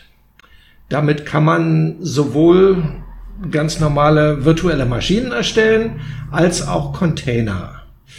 Ähm, wie bin ich zu Proxmox gekommen? Ich brauche quasi jeden Tag irgendeine Virtualisierungsmöglichkeit. Ich habe lange äh, VirtualBox benutzt, weil ich auch eine gewisse, äh, einen gewissen Komfort dabei haben wollte.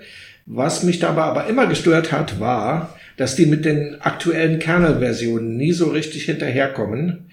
Und da ich immer aktuelle Kernel und manchmal auch RCs vom bereits nächsten Kernel standardmäßig nutze, musste ich dann immer neu booten in einen älteren Kernel. Das hat mich irgendwann so genervt, dass ich gesagt habe, ich suche mir jetzt was anderes. Und da ich öfters schon mal über Proxmox geschrieben hatte, habe ich mir das dann angeguckt und habe mir einen kleinen Server gebaut, der hier bei mir zu Hause steht. Und äh, ja, seit etwa einem Jahr benutze ich jetzt Proxmox anstatt VirtualBox. Proxmox hat als Grundlage KVM und äh, ja, zur Hardware ist zu sagen, man braucht natürlich viel RAM, wenn man viele virtuelle, virtuelle Maschinen nebeneinander laufen lassen will. Bei den Containern ist es nicht ganz so wild, die brauchen nicht so viel ähm, aber für virtuelle Maschinen ist es gut, wenn man zumindest, ich sag mal 32 oder besser 64 Gig RAM hat. Ähm, die, der Prozessor ist nicht so wichtig. Ich habe hier einen Ryzen 5 drin, der reicht vollkommen aus. Und Festplatten baut man sich halt ein, wie man sie braucht, wie man denkt, dass man sie braucht. Ich muss da mal ähm, gerade einschreiten, ja, damit ich es richtig verstehe. Schreite. Also Applikationen wie Oracle VirtualBox oder GNOME Boxes oder sowas, äh, das sind ja Applikationen, die virtuelle Maschinen darstellen. Verstehe richtig, ich das die, richtig, dass Proxmox die, eine Distribution ist? Das würde ich mal so sagen, ja. Es läuft ein Debian unten drunter und äh, ja, die Virtualisierungsfunktionalität läuft oben drauf. Also das heißt, das heißt, man, man besorgt sich ein ISO von der Proxmox GmbH und installiert das. das also man, man braucht eigentlich einen eigenen Rechner, der dann nur dafür da ist, dass man darauf Virtualisierungen laufen lässt. Ja, mhm. ja. Das kann ein Notebook sein, das kann ein alter Rechner sein, den man mit genügend RAM ausstattet. Ich hab, ich hatte halt nichts, was äh, ausreichend ausgestattet war und habe mal von daher so eine kleine Box gebaut. Ähm, Ja, jetzt hast du mich aus dem Konzept Nee, gebracht. ich kann dich auch wieder reinbringen. also ich, ich bin jetzt mal ketzerig. Also ich könnte mir jetzt Ja. zum Beispiel GNOME Boxes starten, da drin als ISO Proxmox starten und habe dann eine Virtualisierung in einer Virtualisierung. Ob das funktioniert, kann ich dir nicht sagen. Ich habe früher mal versucht, eine V-Box in einer V-Box zu starten. Das ging bis zu einem bestimmten Punkt, aber nicht wirklich produktiv einsetzbar. Proxmox ist eine eigene Sache und ist interessant für Leute, die viel virtualisieren oder, oder äh, containerisieren. Da macht das durchaus Sinn. Ähm, Proxmox ist interessant für sowohl für, für Heimanwender am Desktop, die wie gesagt viele viele solche Sachen machen und aber auch für den Unternehmensbereich. Und dafür ist es natürlich hauptsächlich gemacht. Es gibt äh, Support-Angebote, wie man das zum Beispiel von Red Hat gewohnt ist. Die Software kriegt man umsonst und den Support muss man bezahlen, wenn man ihn braucht. Ähm, das geht bis zu äh, Dateisystemen wie Ceph, die Shared und Distributed Storage anbieten und Clustering und alles Mögliche. Also im Unternehmen kann man damit sehr viel anstellen, aber wie gesagt auch zu Hause. Ähm, virtuelle Maschinen basieren wie gesagt auf KVM, Chemo KVM und äh, die Container basieren auf äh, LXC. Das ist die ursprüngliche Linux äh, Container Containerformat, was bei jeder Linux-Installation schon mit auf den Rechner kommt. Damit kann man im Gegensatz zu Docker zum Beispiel äh, auch ganze Betriebssysteme äh, containerisieren. Mit Docker, Docker ist ja eher eine Anwendungs-Containerisierung. und äh, mit LXC kommt man da ein bisschen weiter, wer sowas halt braucht. Ähm, Seit Proxmox 5.6 kann man aber Docker innerhalb eines LXC-Containers installieren und dann darin äh, Docker-Images hochziehen. Nennt sich Nested Virtualization und äh, funktioniert gut. Habe ich selber auch schon ausprobiert. Ist eine feine Sache. Ähm, wobei man äh, auf der, bei der Hardware achten muss, ist natürlich, dass die, dass die Virtualisierungsfunktionalität unterstützt wird. Also zum Beispiel Intel VD oder AMD V. Ähm, das ist bei der heutigen Rechnung kein Problem. Wenn man aber ein älteres Schätzchen dazu einsetzt, dann muss man darauf achten und dann äh, kann man im BIOS mal nachgucken, was da unterstützt wird. Als Dateisysteme für den Hausgebrauch steht äh, unter anderem ZVS zur Verfügung, neben den normalen Ext4-Geschichten und so weiter. Und LVM ist immer Standard, egal welches Dateisystem du verwendest, äh, wird ein LVM aufgesetzt, also Logical Volume Manager. Ähm, ja, das wäre es eigentlich von meiner Seite. Also ich habe da schon noch ein paar Fragen. Ja, gerne. Und zwar, Vielleicht wie benutzerfreundlich ist das? Also wenn man sich jetzt dieses äh, die Proxmox ISO runterlädt, installiert Ja. auf einer Ja. separaten Hardware, äh, landet man dann auf dem Terminal oder gibt es eine landet- grafische Benutzeroberfläche? Man landet nach der Installation erstmal auf einem Terminal und bekommt eine URL, die ins Webinterface führt und von da an kann man das äh, komplett aus dem Webinterface äh, bedienen. Man kann allerdings natürlich per SSH auf, auf den Rechner zugreifen oder aber auch innerhalb von Proxmox Konsolen einsetzen, also Terminals. Das äh, ist sehr vielseitig. Okay, das heißt also, das Proxmox bringt einen, äh, einen Webserver mit und äh, die, ich sag mal, die Bedienoberfläche jetzt für einfach gestrickte Leute wie ich, die findet dann auf dem Proxmox-Server äh, als Webpage auf einem Webserver statt oder ist Die das findet- irgendwo die- extern? Die findet in deinem Browser statt. Ein ganz normales Webinterface. Ja, ja, in meinem, in meinem Browser ist klar, aber wo läuft der Webserver? Auf der Proxmox-Kiste oder Ja, irgendwo? ja auf der Proxmox-Kiste. Okay. Mhm. Dennis, bist du schon mal mit Proxmox in Berührung gekommen? Also ich hatte es mal versucht für eine kurze Zeit ich habe das mal installiert, habe mal versucht damit eine virtuelle Maschine anzulegen. Aber ja, das war für mich ein bisschen am Anfang einfach zu viel. Und ich bin auch jetzt gerade immer noch mit einem Debian-Server mit Docker-Containern zufrieden. Also ich kann mir vorstellen, dass das für größere Installationen vielleicht wirklich sinnvoll und gut und ganz toll sein könnte, aber wie gesagt, mir reicht ein Debian-Server mit Docker-Containern. Also von der von der Einrichtung eines oder dem Aufsetzen einer virtuellen Maschine finde ich es nicht komplizierter als VirtualBox. Wenn man beides, wenn man es noch nie gemacht hat, ist beides, glaube ich, äh, von der Einarbeitung her gleich vom Aufwand. Also ich denke, ja, der große. Man muss sich halt ein bisschen umstellen. Ich glaube, der große Unterschied besteht ja darin, wofür man es verwenden will. Also wenn ich mir jetzt daran denke, äh, wenn ich jetzt daran denke, dass du einen Service in der virtuellen Maschine im professionellen oder semi-professionellen Umfeld dauerhaft anbieten möchtest, dann ist sicher sowas wie Proxmox geeignet. Wenn, wenn es nur darum geht, dass du Distro-Hopping machen willst und ab und zu mal was ausprobieren willst, dann ist das vermutlich mit Kanonen auf Spatzen geschossen. Sehe ich das, das richtig? Würde ich, das würde ich so sehen, ja. Der Vorteil ist, dass du, wenn du mehrere Maschinen, mehrere virtuelle Maschinen gleichzeitig laufen hast oder auch ständig laufen hast, dass das nicht das RAM deiner, deiner normalen, äh, deines normalen PCs oder Notebooks äh, volllaufen lässt.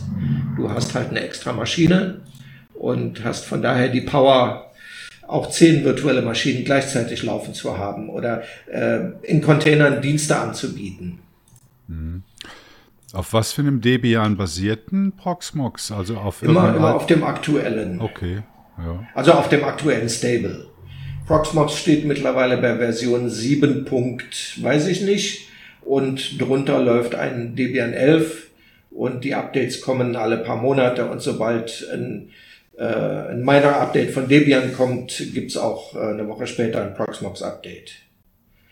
Das kann man alles per apt, per Debian äh, äh, Paketmanagement realisieren oder aber über die Oberfläche. Das äh, bleibt jedem überlassen.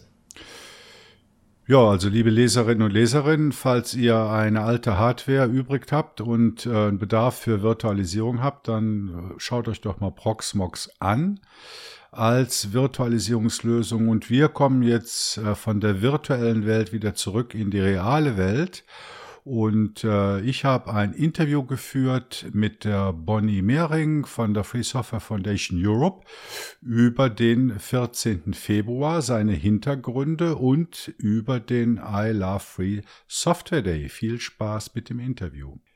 Ja, heute begrüße ich beim GLN-Interview die Bonnie Mehring. Hallo Bonnie. Hallo Ralf, schön, dass ich wieder dabei sein darf. Ich freue mich auch und es ist ja schon das zweite Mal. Ich musste vorhin nachschauen. Im November 2020 haben wir schon mal ein Interview gemacht und zwar ging es da um Public Money, Public Code.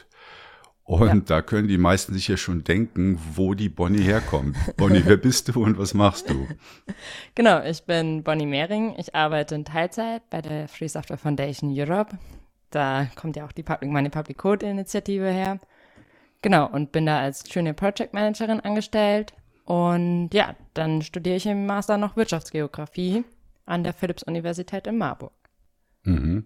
Und heute reden wir nicht über Public Money, Public Code, obwohl es nee. da sicher auch neue Sachen zu erzählen gäbe. Heute haben wir ein ganz anderes Thema. Und bevor wir dazu kommen, äh, möchte ich euch, liebe Hörerinnen und Hörer, eine Frage stellen und natürlich auch der Bonnie.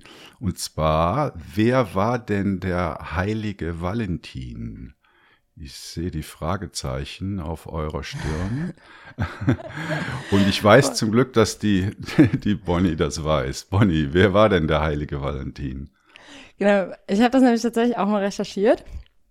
Ähm, das war der Valentin von Terni. Ich hoffe, ich spreche es richtig aus. Das ist eine italienische Stadt. Genau, und der hat, ist schon zig Jahre her, also ganz früh, als es noch Heilige gab, eben so Liebespaare gegen den Willen vom Kaiser Claudius christlich getraut. Und damit mussten die Ehemänner nicht mehr, also konnten nicht mehr zur Wehrpflicht eingezogen werden. Das fand der Kaiser eher weniger cool und der fand das eher so ziemlich, ziemlich doof. Und genau, daraufhin wurde Valentin auch geköpft. Beziehungsweise, also hingerichtet auf jeden Fall, am 14. Februar. Genau, und der heilige Valentin hat den Paaren außerdem auch Blumen geschenkt. Und daher kommt auch unsere heutige Tradition, dass wir eben gegenseitig Blumen schenken. Ja. Genau so ist das. Und vermutlich gibt es jetzt immer noch Fragezeichen auf den Stirnen, weil was hat der heilige Valentin und der Valentinstag mit der Free Software Foundation Europe zu tun? Und damit kommen wir auch nämlich zum Thema. Äh, Bonnie, was ist am 14. Februar sonst noch?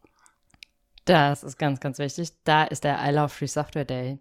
Und genau, der I Love Free Software Day, da geht es so ein bisschen darum, dass wir einfach auch mal ein bisschen Danke sagen und Wertschätzung zeigen für freie Softwareprojekte und die ganzen Mitwirkenden an diesen freien Softwareprojekten. Das kann man tun, indem man sich einfach mit einer Dankesmessage, also mit einer kurzen Nachricht, so von, ich weiß das wirklich sehr zu wertschätzen, was du machst, an die Leute wendet oder auch an die freien Softwareprojekte. Das geht über alle möglichen sozialen Plattformen, aber auch via E-Mail oder sonstigen Möglichkeiten. Man kann auch gerne einen Brief schreiben. Also ich finde ja E-Briefe werden ein bisschen underrated in letzter Zeit. So, ich finde das eigentlich immer ganz cool, wenn man auch mal eine Postkarte oder sowas schickt. Ja. Apropos Und dafür haben wir bei der. FSFE auch ähm, I Love Free Software Day Postkarten, die man sich gerne bestellen kann. Und dann kann man die gerne natürlich auch verschicken. Ich erinnere mich, im letzten Jahr habt ihr doch eine Aktion gemacht mit diesen, mit diesen Bildern von den Leuten und einem Spruch drauf. War, waren das auch Postkarten? Weißt du, was ich meine? Ja, du meinst die Sharepics. Und genau, da haben wir dieses Jahr auch nochmal was ganz Tolles für. Wir haben nämlich jetzt tatsächlich einen Sharepic Generator. Also etwas, wo man sein eigenes Bild hochladen kann und dann in diesen Sharepics, da haben wir jetzt auch noch ein oder zwei weitere, also ist noch ein bisschen unsicher, weil das eine hat einen un- unterschiedlichen Hintergrund als das andere, so Themes-Bilder. Ähm, und da kann man dann das eigene Bild mit hochladen und eine kurze Dankesmessage mit reinschreiben. Das sieht eigentlich ganz nett aus. Das ist auch so ein bisschen im Stil von I Love Free Software Day, also den ganzen Logos, die wir auch davor schon so hatten. Und den Farben. Und dann kann man das natürlich auch super gerne teilen. Das waren sozusagen digitale Postkarten, könnte man sagen. Und das geht jetzt heutzutage ganz leicht mit unserem neuen SharePic Generator. Ja. Mhm. Coole Sache. Und die schickt man dann eben an Projekte, an Entwickler, in Projekte an irgendwelche Leute, die äh, freie Software schaffen. Ja, oder auch eben, also genau die Leute, die du angesprochen hast. Aber ich würde das Ganze auch ein bisschen weiter fassen, weil es gibt ja nicht nur immer EntwicklerInnen und Entwickler, die Code schreiben für freie Softwareprojekte. Es gibt ja auch ganz viele andere Menschen, die an freien Softwareprojekten mitwirken oder eben für freie Softwareprojekte arbeiten, indem sie zum Beispiel Übersetzungen machen. Also ich mache ja bei der FSFE auch so ein bisschen das Übersetzerteam und kümmere mich da auch darum, dass irgendwie Übersetzungen online gestellt werden. Und ich finde das eine richtig wichtige Aufgabe. Mhm. Und ja, man Leuten, immer solchen Leuten sollte man betonen. auch mal Danke sagen, weil die tun ja auch viel dafür, dass freie Softwareprojekte einfach anderen zugänglich gemacht werden. Genauso wie auch Leute, die irgendwie Grafikdesign machen. Und Leute, die einfach so an freien Softwareprojekten mitwirken. Es gibt ja ganz, ganz viele Möglichkeiten, sich einzubringen. Man muss ja nicht unbedingt immer nur Code schreiben. Ja, und an der Stelle kann man halt alle mal wieder dazu aufrufen, wenn sie freie Software verwenden, dass sie dann nicht nur diesen kostenlos Gedanken im, äh, im Kopf haben, der steht nämlich nirgendwo geschrieben, sondern, sondern dass sie äh, ganz viele Möglichkeiten haben mitzuwirken. Die Bonnie hat gerade schon viel aufgezählt. Äh, ihr dürft übrigens auch gerne Artikel über freie Software bei GNU Linux CH schreiben. Siehst du, Genau. das ist nämlich auch eine Möglichkeit, sich für freie Ja. Software einzusetzen und stark zu machen. Ja, so und äh, dieses Jahr habt ihr aber was ganz Besonderes geplant für den I Love Free Software Day. Genau. Dieses Jahr haben wir so ein bisschen Fokus gesetzt auf freie Software-Spiele. Also hier letztes Jahr hatten wir auch schon einen Fokus auf Stay Connected und ich würde das gerne eigentlich auch so weiterführen, dass man am I Love Free Software Day auch immer so ein bisschen Fokus hat. Genau, und diesmal geht es eben um freie Software-Spiele und dafür haben wir auch ein kleines Event organisiert, das am 14. Februar von 6 bis 8, ähm, bis 8 Uhr abends stattfindet. Genau, und da haben wir zum einen drei SpeakerInnen, also Vortragende. Einmal den Justin von Flair, das ist ein freies Software-Spiel. Dann den Joel Ackermann von, also mit der freien Software Game Engine Vassal. ähm, ja, was eine Game Engine ist, werde ich dann auch rausfinden. Ich bin nämlich auch gar nicht so groß in der freien Software-Spielewelt. Und noch Kati Baker, die über Godot Wildchamps sprechen wird. Und nach den drei Vorträgen, das dauert so circa eine Stunde und die werden auch gestreamt, kann man sich dann noch mit uns zusammensetzen und ein bisschen freie Software-Spiele spielen. Also entweder ein oder zwei. Das müssen wir noch mal schauen, wie weit wir da dann tatsächlich kommen. Ja. Mhm. Und welche Spiele habt ihr da ausgesucht? Genau, also zum einen haben wir verloren ausgesucht. Das ist eigentlich relativ nett so. Das genau sah auch bis jetzt ganz cool aus. Ich bin, wie gesagt, auch gar nicht so groß in der reinen Software-Spielewelt, aber finde das eine richtig coole Idee und freue mich da sehr drauf. Und jetzt hoffe ich, ich spreche es richtig aus. Armageddona Advanced. Genau. Mhm. Ich habe mir die zwei auch mal kurz angeguckt. Also Und? dieses, dieses, wie heißt das, verloren? Äh, Ja. äh, das, das ist sowas, wie heißt denn das Original? Ich hätte jetzt fast mein, mein Test gesagt. Ich Das bin auch in anderen So Spielen überhaupt dieses, nicht bewandert. dieses Le Lego-Klötzchen Voxel-Game. Also äh, alle schütteln jetzt den Kopf, oder? Weil ich glaube, das ist eins der bekanntesten Spiele überhaupt, was es gibt. Ich sag mal mein Test. Ähm, wobei das ist, glaube ich, auch schon die, die freie Variante äh, davon. Und äh, das andere Spiel, das niemand aussprechen kann, ich sage jetzt mal Armageddon oder so, das, das, das kennen Wo wir alle. werden so Ärger bekommen, Ralf. Das kennen alle Leute, die, die in den 80ern schon auf der Welt waren. Da, oder war das in den 80er, 90er? Da gab es den Film Tron. Ja, Okay. Kennt, kennt man vielleicht Tron. Und da gibt es diese Szene, wo man mit so einem futuristischen Motorrad auf einer großen Fläche rumfährt und so eine, eine Lichtspur oder, oder eine Mauer hinter sich herzieht. Also die baut sich hinter einem auf und da fahren halt mehrere Motorräder rum und der Raum wird halt durch diese Mauern immer weiter eingeschränkt, indem er sich bewegen kann. Es wird dann halt immer enger und irgendwann fährt halt einer in so eine Mauer rein und hat dann äh, verloren, also scheidet dann in dieser Runde aus und die anderen fahren dann weiter, solange Platz Bis ist. nur noch einer übrig bleibt. Genau, bis einer übrig bleibt. Ist ganz lustig, habe ich auch äh, früher oft gespielt. Gibt es auch viele Impleme Implementierungen von. Und ihr spielt eben die äh, freie Implementierung mit dem Genau. Namen, den ich jetzt nicht nochmal falsch sage. Wir werden sonst nur Ärger bekommen. Ich sehe es schon kommen. ja, ja. Nee, das ist super. Ähm, das sind natürlich freie Spiele und äh, ihr habt die bei euch dann aufgesetzt auf einem Server. Also ihr kümmert euch um die ganze Organisation oder wie ist das? Also genau, bis jetzt gehen wir eigentlich ein bisschen sogar davon aus, dass wir wahrscheinlich gar nicht so sehr dazu kommen, das Armageddon auch zu spielen, weil verloren schon relativ viel Zeit auch braucht. Ähm, und Marlene kümmert sich bei uns darum. Die wird da auch, genau, die hat das eben mit dem Server auch im Blick und man muss sich das Spiel aber trotzdem leider davor runterladen. Es ist halt eine freie Software so. Genau, und das würden wir dann auch nochmal an die ganzen Leute, die sich eben angemeldet haben. Man muss sich nämlich auch anmelden, um mit uns diese Spiele zu spielen im Big Blue Button Raum ähm, dann nochmal eine Mail dazu schreiben und darüber informieren. Mhm. Weil man muss sich da eben bei verloren auch einen Account erstellen. Genau. Ja, genau. Und ich nehme an, ihr organisiert das dann als äh, geschlossene Gruppe, dass alle, die sich angemeldet haben, da zusammen spielen können, aber Genau. nicht sonst die halbe Welt auch noch da auftaucht, oder? Nein, nein, nein. Genau, also wie gesagt, man muss sich bei uns auf der FSFE-Seite dafür anmelden, dass man an diesem Event teilnehmen möchte. Die Vorträge, die sind auch so eben verfügbar, indem man sich den Stream anschaut. Aber alle, die in den Big Blue Button Raum rein wollen und dann mit uns auch spielen wollen, die müssen sich einmal davor anmelden und genau einmal kurz Name und E-Mail-Adresse hinterlegen und dann treten wir mit den Leuten nochmal in Kontakt und schreiben nochmal eine E-Mail dazu, wie wir dann auch eben dieses Spiel machen. Ja, in den Show Notes äh, findet ihr mal den Link auf den I Love Free Software Day und auch den Link auf die Anmeldung für dieses Gaming-Event. Dann die beiden Spiele, die gespielt werden, habe ich da auch verlinkt. Könnt ihr dann vorher schon mal schauen, was das ist, ob euch das gefällt und das lokal schon mal installieren. Ja, und wie die Bonnie gesagt hat, die Detailinfos, äh, bei welchem Server man sich dann anmelden soll, die bekommen dann die registrierten Leute.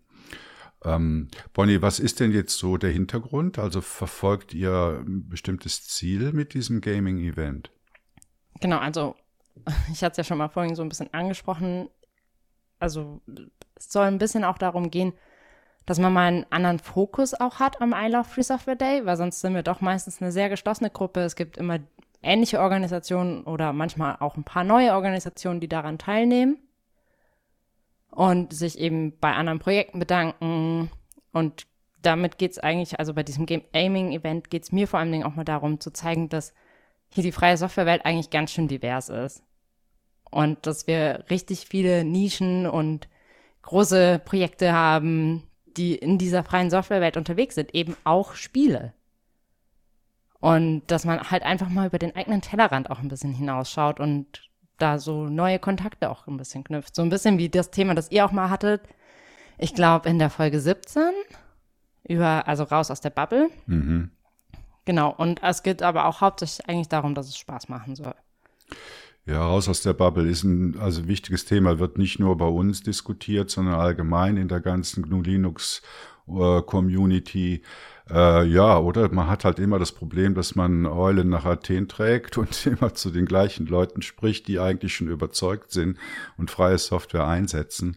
Und ähm, ja, also ich denke, so ein Gaming ist vielleicht was, wenn das jemand hört, dass er da auch mitmacht, weil er gerne spielt und auf dem Weg dann auch in die freie Softwarewelt eintreten kann, obwohl er oder sie vielleicht vorher noch nichts damit zu tun hatte. Voll, das glaube ich auch, weil Spiele sind halt einfach auch ein leichter Einstiegspunkt. So. Mhm. Man kann sowohl freie Software-Spiele auf dem Smartphone als auch am PC spielen. Und das macht es natürlich leicht zugänglich für ganz, ganz viele Menschen und das finde ich eigentlich richtig toll. Ja, also liebe Leute, meldet euch ein, registriert euch und spielt mit der Community. Also wir äh, sind ja auch dabei, habt ihr sicher schon mitbekommen, ähm, so, so äh, ein Gaming aufzubauen äh, bei GNU Linux CH. Ähm, und da findet ihr auch in den Show Notes einen Link. Wir haben jetzt einen neuen Raum angelegt auf Matrix, der heißt Play äh, und auch auf Telegram. Die sind beide gespiegelt, die Räume, die sind offen, da kann man reingehen. Äh, das wird bei uns vom äh, Mark Mader organisiert, das Ganze. Und ja, da wollen wir eben auch sowas auf die Beine stellen, dass es eben entweder regelmäßig oder ab und zu solche Gaming-Events gibt. Und wenn euch das beim I Love Free Software Day gefallen habt, dann könnt ihr gleich bei uns weitermachen und mit den Leuten weiterzocken. Ja, schöne Sache, freue ich mich sehr drauf, werde mich ich auch mich anmelden. Auch. äh, Bonnie, äh, machst du noch, bist du noch bei den anderen Projekten aktuell bei der FSFE involviert? Ähm, ja, also ich mache ja immer noch den Software Freedom Podcast. Jetzt habe ich mich ein bisschen veraspelt. genau, da haben wir diesmal auch eine Episode gemacht zum I Love Free Software Day mit Stanislas Dolcini von Zero AD Empire's Ascendant. Das ist auch ein freies Software-Spiel. Ähm, Genau, habe ich auch mal ausprobiert inzwischen, finde ich ganz schön cool. Und ansonsten mache ich eigentlich noch ein bisschen was für Public Money Public Code immer wieder und bin auch noch, hatte ich ja auch gerade schon mal kurz angesprochen, für hier die Übersetzerinnen und Übersetzer von der freien Software, von der Free Software Foundation Europe ähm, zuständig. Genau, und kümmere mich da auch darum, dass eben Übersetzungen auf unserer Webseite landen und dass Leute wissen, wo sie sich hinwenden können, wenn sie Fragen haben. Ja. Wenn das jemandem gefällt, was du da machst, gibt es eine Möglichkeit, dich bei deiner Arbeit zu unterstützen? Ganz klar. Am I Love Free Software Day teilnehmen. Das würde mich wahnsinnig freuen, wenn einfach sehr viele Menschen sich bei den freien Softwareprojekten bedanken, die sie nutzen oder auch die sie cool finden. Und genau den ganzen Mitwirkenden da einfach mal sagen, wie schön und wie toll ihre Arbeit einfach auch ist für freie Software. Und dann natürlich auch super gerne mit Übersetzungen für die FSFE, da freue ich mich auch immer sehr. Genau, auch gerade Sprachen, die wir irgendwie gar nicht so viel haben oder die wir mal hatten, so zum Beispiel Esperanto ist eigentlich gar nicht mehr vorhanden. Also wir haben da so ein paar Sachen, aber es gibt jetzt eigentlich nicht mehr so viele Leute, die sich da irgendwie gerade aktiv zeigen. Oder auch, es gibt auch einige andere Sprachen, wo es nur einige wenige Aktive gibt. Und da freue ich mich natürlich immer über Zuwachs, weil ich finde es eigentlich ganz schön wichtig, Informationen auch anderen Leuten zugänglich zu machen. Und Englisch sprechen oder beziehungsweise Informationen auf Englisch wahrzunehmen und zu lesen, ist halt ein ganz schönes Privileg, wenn man das gut kann. Und deswegen finde ich es einfach richtig toll, wenn Leute da mitwirken und somit freie Software für viel, viel mehr Menschen zugänglich machen. Ja, genau. Also gebt euch einen Ruck, äh, überlegt, was ihr gerne macht und unterstützt die Community mit eurer Hilfe. Ja, äh, Bonnie, herzlichen Dank fürs Interview. Ich hoffe, ähm, das wird ein großer Erfolg, dieses Gaming-Event beim I Love Free Software Day. Meldet euch alle an. Äh, Bonnie, wir sehen uns dann spätestens am 14. Februar in Big Blue Button wieder. Danke, Ralf. Ich freue mich auch sehr und ja, vielen Dank. Ja, und dann sind wir auch schon wieder durch mit der Februarfolge vom äh, GNU Linux News Podcast. Vielen Dank fürs Zuhören. Ihr wisst, ihr könnt uns kontaktieren. Euer Feedback ist uns wichtig. Ihr erreicht uns über Matrix, Telegram, Mastodon oder per E-Mail. Die Adressen findet ihr auf unseren Webseiten linuxnews.de oder gnulinux.ch. Wir freuen uns über eure Rückmeldungen und Anregungen. Ihr seid doch gerne eingeladen, mitzuarbeiten. Ich habe es am Anfang erwähnt. Wir machen im Moment Reviews über einsteigerfreundliche GNU Linux äh, Distributionen. Da freuen wir uns, wenn ihr mitschreibt, äh, aber auch sonst, wenn ihr interessante Themen aus der freien Softwarewelt oder der freien Gesellschaft habt. Wir freuen uns, wenn die Community für die Community schreibt. Ähm, Ihr könnt beim Ferdinand auf linuxnews.de lesen oder bei uns lesen. Überall gibt es jeden Tag interessante Informationen. Ich bedanke mich beim Dennis und beim Ferdinand für diese Aufnahme. Macht's gut und schönen Februar noch. Will keiner von euch Tschüss sagen? Ähm, ja, winke, winke, bis zum nächsten Mal. Ja, von mir auch.